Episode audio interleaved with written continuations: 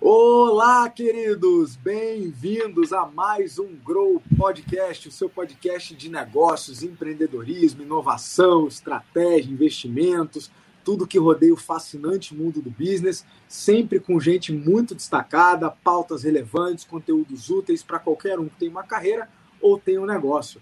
Na temporada atual, estamos com um line-up de convidados muito bacana. E hoje não é diferente, está com a gente o Diógenes Malaquias. Bem-vindo, bicho. Obrigado.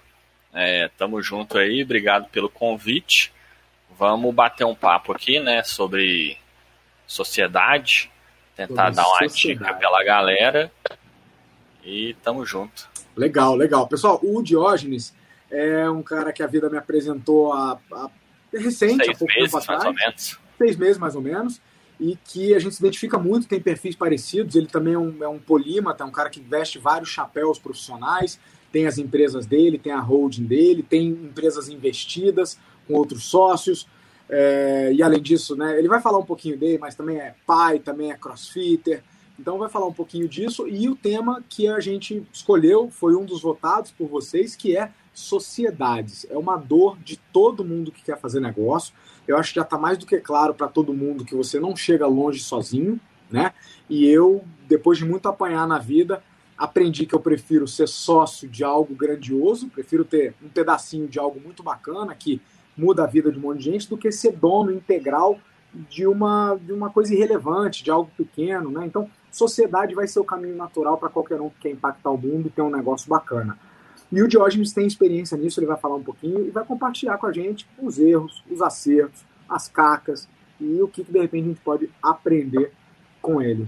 Vamos nessa, meu caro. Primeiro, antes da gente entrar no tema central, conta pra gente, dá um pouco de background de quem é o Diógenes, né? O que, que você faz, quais são os chapéus que você coloca, para a gente aí entrar no tema. Bom, é, além de ser grande, alto e forte, né? É... e bonito.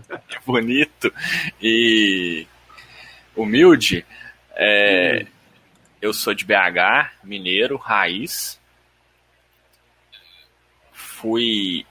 Sou graduado engenheiro, mas nunca peguei o diploma na faculdade, porque logo muito cedo eu sempre soube que eu seria empreendedor.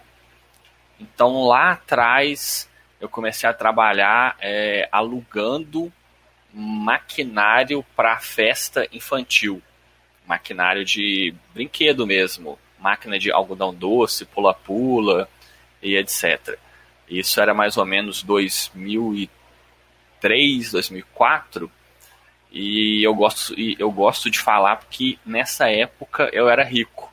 Porque eu ganhava uns 200 reais por mês mais ou menos se você jogar aí 15 anos de inflação para trás, para um jovem, isso era muito dinheiro, sabe? E aí foi a minha primeira experiência no mundo dos business. Depois, a vida me colocou no caminho do poker online. Então, se, se você jogar meu nome no Google junto com a palavra poker, você vai ver vários artigos sobre mim. É, e eu fui jogador profissional de poker durante 5, 6 anos mais ou menos. Consi consegui dar uma alavancada boa no meu patrimônio, mas mesmo tendo uma boa rentabilidade no jogo, eu sempre puxava meu pezinho para o lado do empreendimento. Então eu tive escolas de poker, sites na área, é, e eu sempre gosto muito de lembrar de uma história que eu venho de uma família concurseira de muitos, muitos concursados. E quando eu tinha cinco anos, a minha avó me perguntou o que eu queria ser quando eu crescer. E eu falei, empresário. E assim, é Matou muito... a velha. Matou do coração. Matou do coração. Minha mãe fala que o sonho dela era me ver num grande cargo, numa grande corporação. Cara, e esse, esse acho que é o conflito que vários de nós passamos é, ao sair de uma família que tinha uma determinada cultura, ou concurseira, ou seletista, e que, claro, queria o melhor para a gente, mas que meio que botava essa responsa do sonho deles sobre a nossa vida. E em algum momento você precisou se libertar disso e falar, cara, eu vou ser empresário, né? Como é que foi essa transição aí? Então, é, eu nunca dei muita importância para a opinião dos outros. Eu sou bem pouco afetado pelo externo. É, eu tenho algumas alguns reflexos bons nisso. Obviamente que às vezes tem o seu downside também, mas de forma bem pragmática, Ares, tudo muda quando você começa a colocar dinheiro dentro de casa. Quando você começa a mostrar resultado. Boa. Então eu não escutei o que eles falaram, é, o que eles falavam, comecei a empreender, fiz a faculdade e foi uma boa faculdade, foi na UFMG, Engenharia de Produção. Fiz de forma bem lenta, porque naquela época eu ainda estava preso na mentalidade de fazer a faculdade. É, e os resultados começaram a vir e eu sinto um prazer imenso em empreender, calcular risco-retorno, fazer meus investimentos, com meu estilo de vida de gastar bem menos do que eu ganho e reinvestir todo o resto no game, que eu chamo meu estilo de vida de game. Isso eu, cara, é é é o céu, entendeu? eu não mudaria nada. E, e aí, aí, aí, você estava contando dos empreendimentos. Aí você saiu, né? Você fez a, questão dos, dos brinquedos de festa. E aí, quais foram os outros empreendimentos daí para frente? Então, falando de hoje, a minha empresa mais antiga, ela tem a ver com o poker, que a gente promove uma intermediação entre os jogadores vencedores que querem sacar as suas fichas dos sites e os jogadores que querem depositar no site. A gente uhum. conecta um com o outro. E aí é um número que eu não, nunca falei abertamente assim, mas agora eu já estou mais tranquilo. A gente está transacionando por volta de 4 milhões mês é, nessa intermediação, sabe? Bravo. Então essa é a minha empresa mais antiga. Legal. E outros negócios? Você tem vários outros chapéus aí. Mano, é... depois, na minha história, eu já tive buffet de festas, já fui dono de concessionária de carro, mas sempre numa jornada que eu entendo que eu tô até hoje, mas eu tentava me encontrar e aprender. Boa. E eu sempre fui muito é, um homem solo eu com eu mesmo. Então eu não tive mentores, eu tive livro e YouTube a partir de 2010, assim, 12, que o YouTube começou a ter um pouco mais de conteúdo, né? Uhum. E agora, recentemente, que a gente se conheceu, conhecemos outras pessoas, que eu comecei a ter mais contato com empreendedores. É, e voltando à sua pergunta original das, das, das outras empresas, hoje eu considero que eu tenho três grupos de empresas. Esse, esse do, do poker, que ele tem outros sites na área que ninguém sabe que são meus, mas eles têm muita sinergia entre eles.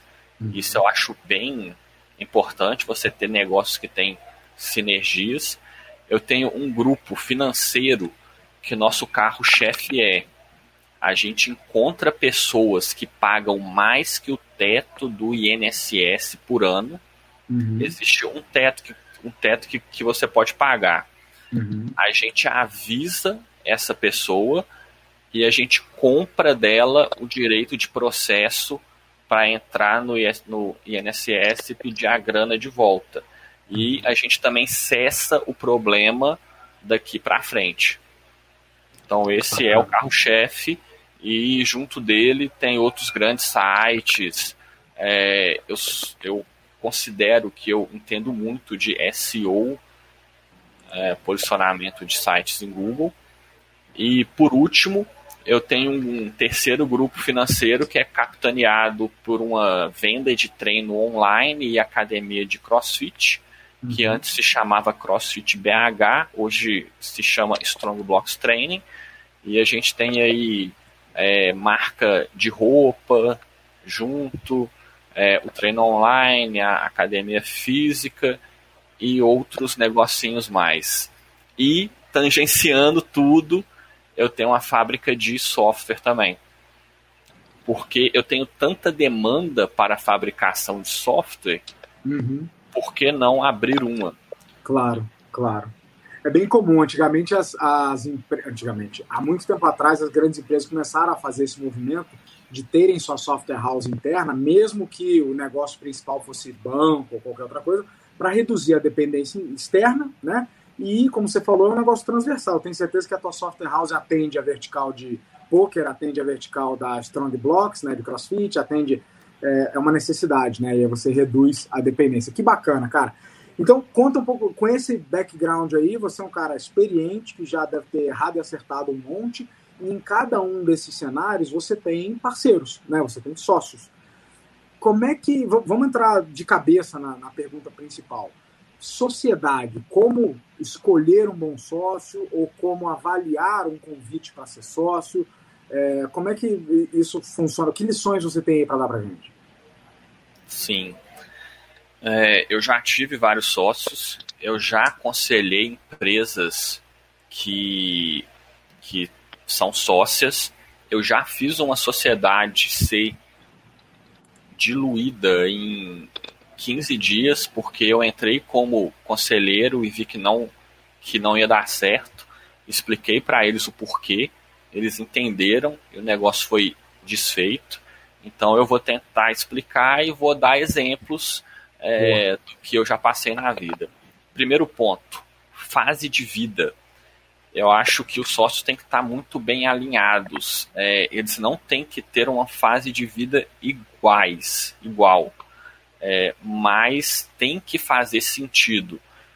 Por exemplo, nessa sociedade que terminou em 15 dias, para um, o negócio era tudo, era o negócio da vida dele, e para o outro era uma grana extra para ele fazer uma viagem no final do ano. Uhum. Só que eles estavam na mesma fase de vida, de construir é, patrimônio, construir empresa, não era algo um mentor e um empreendedor, ou um uhum. investidor anjo com é, smart money e o empreendedor. Não, eram dois uhum. iniciantes. E o meu conselho para eles foi: bom, vocês, vocês não têm fit de planejamento de longo prazo. Isso é algo bem tácito, sabe?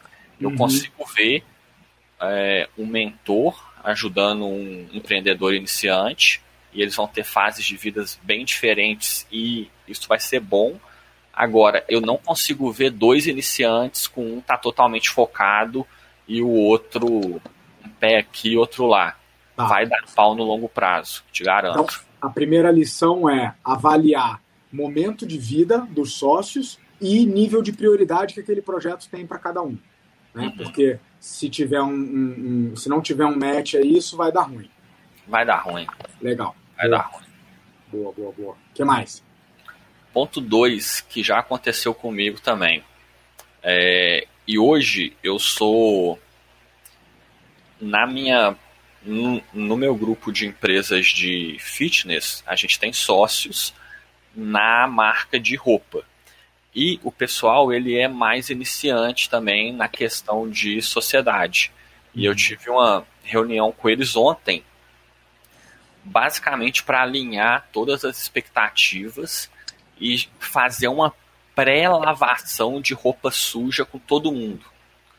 Porque você começar tudo às claras, do zero, é, todos os pingos nos is colocados, é o melhor que você pode fazer para o médio e longo prazo. Eu tá, sou uma conta pessoa... mais. Tinha uma treta aí que você precisou lavar roupa suja, é isso? Não tinha treta, mas poderia dar treta. Por quê? Porque eles não tinham combinados ou regras estabelecidas. E onde pode mais dar problema é deixar os termos em abertos. Obviamente que a gente não consegue cercear tudo. Então, isso eu vou entrar em outro ponto, mas o máximo que a gente conseguir cercear do papel de cada um, da porcentagem de cada um, da carga horária de cada um, da importância de cada um no trabalho e deixar tudo combinadinho ao máximo, uhum. menos a gente tem problema no futuro. Boa. E dependendo da maturidade da pessoa, você pode até dar um hard stop ali e falar, ô, oh, não vai dar certo. Boa, boa. Então a segunda grande lição é vai começar um projeto em sociedade, faça um acordo de sócios, a gente chama isso de acordo de sócios, né? Onde vai alinhar as grandes questões. Qual vai ser o meu papel, qual vai ser o seu, quanto que a gente vai se dedicar, cada um vai se dedicar para o projeto. Podem ser dedicações diferentes, não tem problema. Tem gente que entra mais com dinheiro, tem gente que entra mais com tempo, mas tem que estar tá combinado e claro, né? Tem que estar tá combinado e, e, e claro. colocar isso no papel e, e, e, discutir. E caso na discussão já não dê boa, já, já para ali, né? Já encontra ali um, um ponto de, pô, então não vamos para frente. Legal. Exatamente. Eu tive um grande problema ano passado em relação ao aspecto societário de um negócio bem grande, grande, não vou exagerar não, uhum. apesar que é relativo, é relativo. É, que tudo começou porque em 2014 a gente não, não colocou to todas as regras. Uhum. E lá para 2017 foram surgindo atritos que o bom senso e a conversa teve que prevalecer demais. E aí eu vou entrar no terceiro ponto. Manda lá. Os sócios precisam querer o que é bom para todo mundo e não olhar só o lado dele. Hum. Então isso aí é um pouco psicológico, é um pouco soft skill para você conseguir perceber isso, mas tente olhar ao máximo a integridade barra caráter da pessoa, barra caráter, barra capacidade de comunicação. E aí você consegue ver até mesmo em outras coisas. Por exemplo, uma vez eu fiz negócio com alguém que no dia D menos um, um dia antes da gente fechar, esse cara xingou um mendigo na rua que só veio pedir dinheiro para ele. Na hora eu fiquei assim, sabe?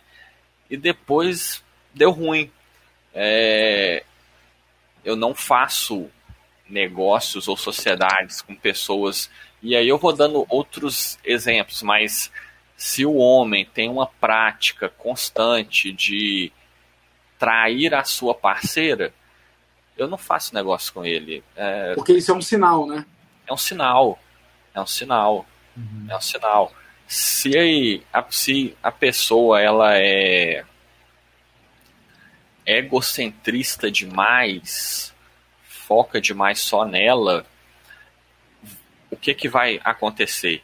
No futuro, vocês terão problemas que não está cerceado pelos acordos, por, por mais bem feito que seja, uhum. sempre vai ter esse para lá e para cá, e precisa ter ali uma coisa meio filosófica que são pessoas boas, pessoas que não vão querer só olhar o lado dela e vai querer olhar todo mundo. Uhum. E aí vem, um, vem uma dica que eu acho que é, que é ainda maior do que isso. O maior picareta, se ele for inteligente, ele olha o que é bom para todo mundo. Porque a longo prazo ele consegue extrair mais daí ele ganha mais, né? Ele ganha mais. No caso, não, é o picareta, é o, é o egoísta, né? O cara que tá olhando o, o retorno dele, né? Entendi, entendi, Faz sentido, faz sentido. Se ele for inteligente, ele vai jogar o longo prazo é, para ganhar mais. Mas normalmente quem é egoísta tem uma visão meio estreita e meio imediatista, é. né? Do meu versus o outro, né?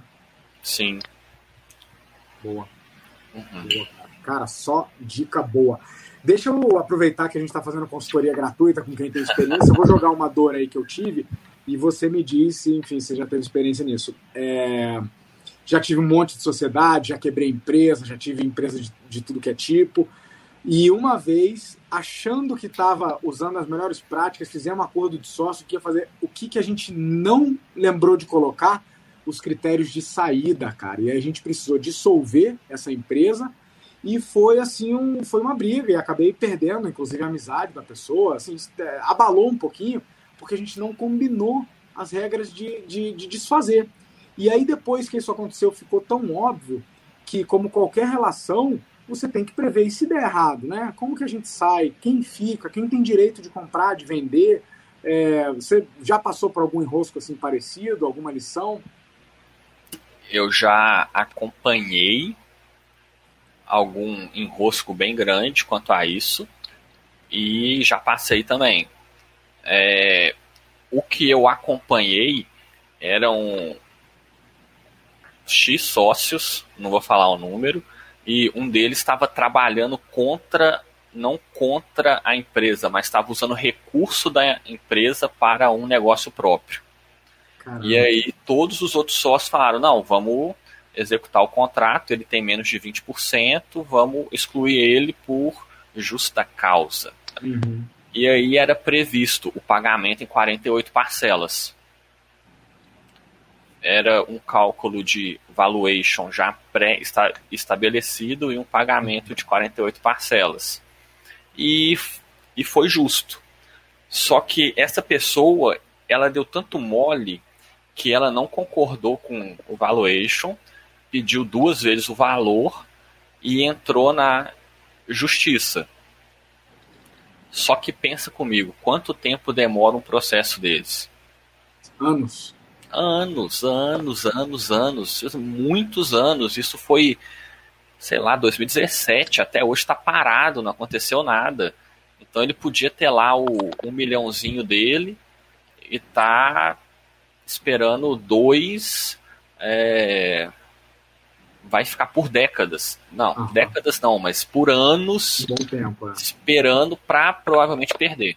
Fora a apurrinhação, né? Que enrola todo mundo, advogado e audiência. Então isso aí foi, foi onde deu bom. Uhum. Agora, onde eu, eu acho que eu nunca passei por uma coisa que deu ruim, ruim assim. Eu tenho um outro exemplo bom. Eu já vi duas pessoas fazerem sociedades onde já viu aquele exemplo do da galinha e do porco? Um Sim, entra com o ovo, o outro entra com o toicinho, com o bacon.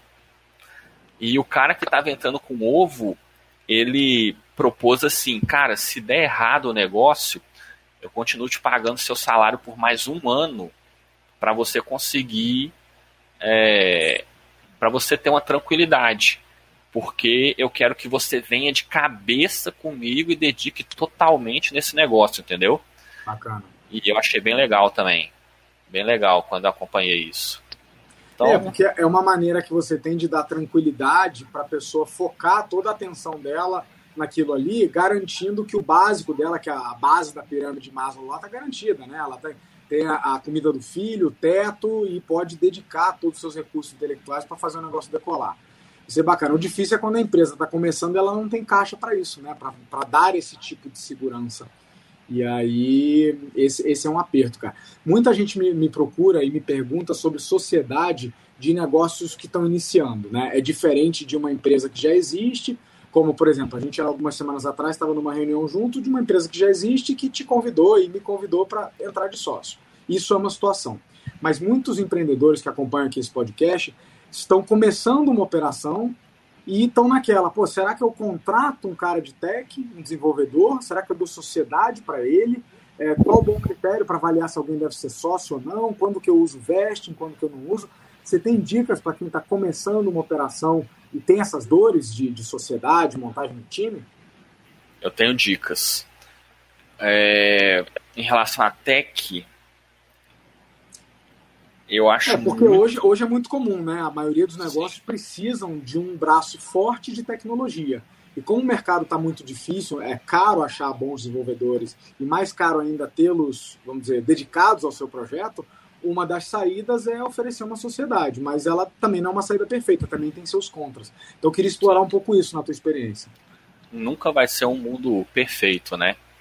É, desde a minha da minha vida de, de, de empreendedor, eu tive várias decepções com prestadores de serviços tech. Várias, várias, várias, várias. mais de cinco anos pagando projeto e não entregando, dependendo de sistema ficar pronto, enrolando, enrolando, enrolando.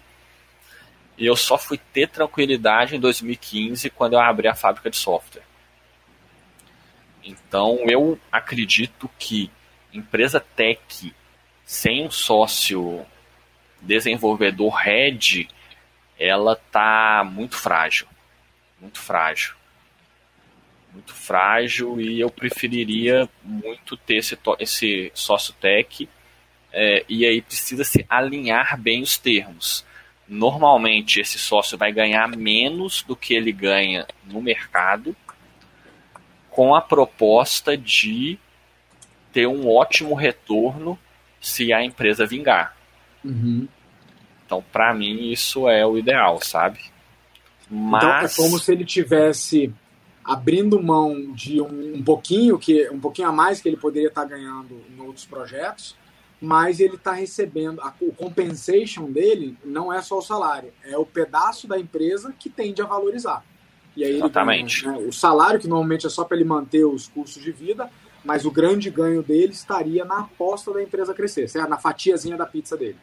Sim, exa ex ex exatamente. Esse salário começa como o básico, básico, o mínimo possível. Se fosse aqui em BH, seria algo como 4 mil reais por mês para uma, uma pessoa que vale 15, 20 no mercado. Uhum. E com o desenvolvimento da empresa, o salário do gestor de tech vai aumentando uhum. até chegar ali num, num, patamar que, que vai bater com o mercado, que seria mais ou menos no terceiro estágio de vida da empresa, terceiro para quarto. É, mas a gente não, não vai falar de estágios de vida da, de empresa agora, né?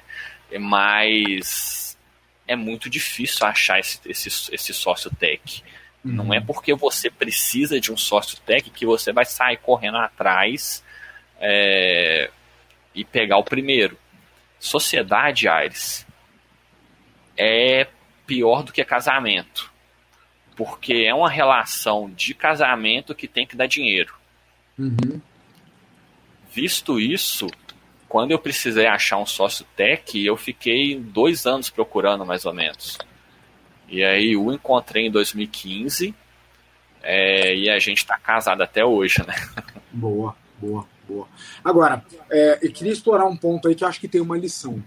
Você falou o seguinte, você falou, cara, no caso de um negócio tech, né, de uma, de uma startup volta, é, baseada em tecnologia, não ter um sócio tech é muito esquisito. A empresa fica fragilizada, fica exposta, fica com o bumbum na janela, como a gente chama, né? Porque ele fica dependente de qualquer prestador, sendo que é um skill base para o negócio. Então, talvez a lição que a gente extrai daí é o conjunto de sócios, não individualmente, mas no conjunto, eles têm que ter os skills base que aquele tipo de negócio pede. Então, vamos sair de tech, vamos falar de crossfit, ou de academia, etc e tal. É, me parece quase que fundamental que alguém dentro dos sócios seja desse ramo, tenha experiência, já tenha né, comido grama né, nesse ramo, eu acharia muito esquisito. Por exemplo, eu sou investidor também, você sabe. Quando chega para mim uma empresa pedindo investimento e eu vejo que no board de sócios não tem os skills que o negócio pede, significa que eles vão estar fragilizados, como o caso que a gente falou da Tech. Dá para tomar isso como lição? É, é, é isso? Ou seja, é, tem que olhar o conjunto de skills dos sócios? Concordo plenamente é, sociedade ela parte do preceito que 1 mais 1 é 3, ou 1 mais 1 mais 1 é 5, 6 talvez, mas esse 3 ou esse 5, 6 que resulta precisa cobrir as necessidades do negócio. Começar uma sociedade já precisando contratar um profissional para o core do negócio não faz o menor sentido. vai deixar, vai deixar o negócio numa situação complicada, né? Além de, a, além de normalmente ser caro. Uhum. É, fora a curva, né, cara? Fora a curva de aprendizado. Eu fico imaginando assim, se você me convida para entrar de sócio no negócio de crossfit, a minha curva de aprendizado nisso aí vai ser muito maior e mais lenta do que alguém que já respira, já conhece. Agora, vamos falar do caso contrário? volta e meia a gente pega empreendedor, sonhador que fala: Não, eu manjo tudo de academia, já estou há 10 anos nesse eu sozinho consigo decolar minha academia. E aí a gente tem que dar o recado contrário, falando: Olha, você manja do segmento, mas você, por exemplo, não manja de gestão, nunca teve um negócio, nunca contratou, nunca pegou investimento, nunca pegou empréstimo, né? Então, me parece que assim, é necessário ter o skill da, da, do segmento do negócio, mas só ele não garante. Você vê assim também? Concordo plenamente. E é uma questão um pouco de física, né? É impossível nas 24 horas do dia você exercer todas as funções que um negócio desse precisa.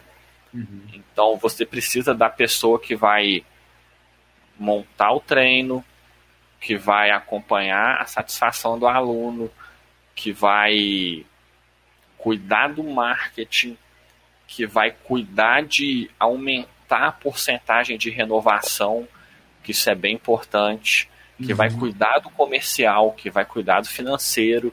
Você vai. Um sócio dá conta de, de absorver bem, bem, bem, estourando três funções dessa. Não muito mais que isso. Isso se tiver os skills, porque é muito comum se que se você é especializado. É, é muito comum se você for especializado numa área, provavelmente você também não é expert em outra. Então, você pegar um, um coach de crossfit ou um profissional de educação física que, além de tudo, seja expert em marketing, é muito raro. Então, é saudável que ele tenha esse skill complementado por alguém, né? Tem. Uhum. Joia. E, e, tudo tem que ser muito bem alinhado. Por exemplo, o que, que eu já vi acontecer? sócios em academia de crossfit que, que os que eram é, da área focaram muito mais em ganhar dinheiro como personal trainer, aproveitando o status, do que desenvolver o negócio. Uhum. Olha a treta que isso é, desenvolve a médio e longo prazo. Isso é o, isso é o começo do fim. É. é um conflito de interesses forte, né? Porque o cara tá usando o status de um negócio para gerar uma receita que não é para o negócio, que é para ele, né? Tem um conflito Exatamente. de interesse aí, né? Uhum. Como é que trata isso? Leva para o conselho, conversa? Normalmente, esse nível de negócio, as pessoas são muito mais no vamos, vamos do que ter um cara muito técnico é, para tratar, eu só enxergo um tratamento aí se eles sentarem numa mesa e todo mundo quiser o bem de todo mundo e o bem do negócio. Uhum. Mas pensa, academia é difícil virar. Não é um negócio muito lucrativo. Tanto é que a nossa estratégia lá é usar a academia física de vitrine, é uma academia boutique que a gente não tem interesse em ter não é que não tem interesse, o foco não é ter o lucro nela, mas uhum. ela vai servir de ancoragem para todo o Brasil para a gente escalar outros negócios. Boa. A academia por si só é difícil virar. Então, o sócio personal, ele vai estar tá lá ganhando seus 10, 15, talvez 20 mil por mês, cobrando 100 reais a hora com um monte de aluno, e o estômago dele vai embrulhar quando ele vê que o que ele está fazendo não é sustentável para o negócio dele. No caso que eu vi, a solução foi, dissolu foi a dissolução. É, cada um criou a sua academia e ficou lá usando ela para alavancar personal para si próprio. Show de bola, cara. Bicho, esse é um assunto delicioso, dava para ficar um tempão aqui. Mas para a gente começar a, a encerrar, eu, te, eu tenho uma, uma dúvida aqui que volta e meia chega, que é o pessoal que está procurando sociedade no início da operação e tal, o quanto ceder de equity né, para um eventual investidor anjo ou para um sócio complementar né, que traga outros skills para o negócio. É, da sua experiência aí, o que, que você viu, quanto normalmente se segue, quando é, dicas que você tenha para quem está nesse momento, negociando ceder parte da fatia da sua pizza em troca ou de dinheiro ou da entrada de alguém no negócio? Eu acho que essa, que essa é uma pergunta genial, muito pertinente, e eu vou começar de trás para frente. Não tem resposta. É o famoso Porque... depende, né? Não, não é, não é que depende, não. Tem uma linha de raciocínio boa para isso. É, mas o final é que eu posso dar só parâmetros, não posso dar uma resposta exata, sabe? Primeira coisa, quando a gente está num, num ramo de, de empresa nascente, você precisa calcular um valuation dela. Só que como é uma empresa nascente, ela não gera lucro, não tem fluxo de caixa, a empresa não vale nada, na minha opinião. E aí a pessoa precisa pedir muito mais o que ela precisa para chegar no próximo estágio e não um número louco da cabeça. Ah, eu preciso de 500 mil reais porque eu vou gastar assim, assim, assim cumprindo essas metas, no, daqui um, um, ano e meio, dois, a gente vai correr atrás de mais 2 milhões. Então, esse é o ponto 1. Um. É, não faça valuation do seu negócio numa coisa que não dá lucro e etc. Busque muito mais do que você precisa. Uhum. E aí uhum. dá, dá a visão do investidor e também de quem está cedendo a porcentagem, o investidor não pode morder uma fatia muito grande do bolo, porque ele vai prejudicar as próximas rodadas de investimento da empresa no longo prazo. Uhum. Não adianta nada você ser ganancioso demais hoje para daqui dois anos, três anos, quatro anos, o empreendedor se vê lá com 15% do negócio e ele não está mais motivado a tocá-lo para frente. Então eu vejo acordos em empresas de fase semente é, girando em torno de 5 a 50%, mas muito mais perto do menor número. 5, 10, 15, 20. É o que eu vejo acontecer. Então, para o pessoal que não manja muito de investimento, né, só jogar uma luz no ponto que você falou, é, como vocês sabem, empresas nascentes vão precisar de várias rodadas de investimento né, para continuar crescendo. Então, normalmente se pede em cada rodada o quanto você precisa até o próximo degrau, até o próximo estágio. E aí o que o Jorge está falando é o seguinte: se o investidor for muito ganancioso e negociar uma fatia muito grande, por exemplo, ah, eu quero 50% da empresa, 60% da empresa, os empreendedores vão ficando com a sua fatia muito pequena e nas próximas rodadas tem fundos que não aceitam, porque para eles não é interessante um negócio onde o empreendedor está tão minoritário que ele já não apita nada, ele já não tem o mesmo tesão, ele já não está tão com a camisa vestida, porque ao longo do tempo ele foi cedendo tanta fatia da pizza que a pizza já não é mais dele. Então, é, pode parecer gostoso no início, pô, negociei lá uma fatia grande e tal, mas vai comprometer no médio prazo, né, Diógenes? Então, só jogar uma Começou, luz aí. Começou com a pizza, ele termina com a azeitona. Não dá. é, não dá, né? Cara, e aí? Show. É. Que show. Dava para extrair muita lição aí. Bicho, para fechar, deixa uma, uma lição, um ouro, uma pepita aí pra gente, para quem está nos assistindo, com a tua experiência aí de empreendedor serial. É, o que, que você diz aí pro pessoal que está nos assistindo, que ou tá, ou já é empresário, ou está empreendendo e começando uma, um negócio agora? Não tenha plano B. Eu gosto muito de falar isso. Não tenha plano B. Por quê? Uh, o plano B ele vai ser intangível do resultado de o tanto que você fez bem feito o seu plano A. Então foque muito no seu projeto para que, caso dê errado, você tenha criado tantos lastros de conhecimento, networking, é, o seu nome é muito importante de ter feito tudo certo, que naturalmente vai ser um plano B. Legal. Então tem quase duas pepitas aí. A primeira é que ao não fazer um plano B, você deposita toda a sua energia para o plano A dar certo. Agora, Exatamente. caso ele fale, vários negócios falham, né, por variáveis que às vezes estão fora do nosso controle como empreendedor, caso ele fale, só a experiência de ter feito aquilo ali dar certo te gerou conexões, te gerou conhecimento, e você, a partir daquela falha, consegue enxergar outros caminhos. Possibilidades. É aí? Exatamente. Por aí? Legal. Exatamente. Cara, que aula, bicho, que aula. Bicho, só me resta agradecer. Queria continuar batendo mais papo contigo aqui, mas acho que já deixamos um, um bocado de, de lições, de experiência na mesa para quem quiser extrair e aprender e jogar nos seus negócios. Só me resta dizer obrigado, obrigado pelo teu tempo, pelo teu, pelo teu conhecimento. E tamo junto, vamos fazer grandes coisas juntos. Eu tenho ido muito na linha de sociedade por projetos, tá? A gente acabou não explorando muito isso, mas eu vejo como uma, uma, saída bem legal, sabe? Sociedade de projeto de, de propósito específico. Então você se junta com uma pessoa para algo específico sem que, os, sem que seja um grande casamento, né? É um namoro, só que formalizado, mais seguro e tal. Acho que é um lugar legal e não tenho dúvida que a gente vai estar junto em algum projeto ainda. E é muito bom começar com um namoro antes, antes de casar, né? Muito bom. Mas Total. é isso aí, não vamos Total. estender o tempo demais, não. É, brigadão, precisamos, tamo aí.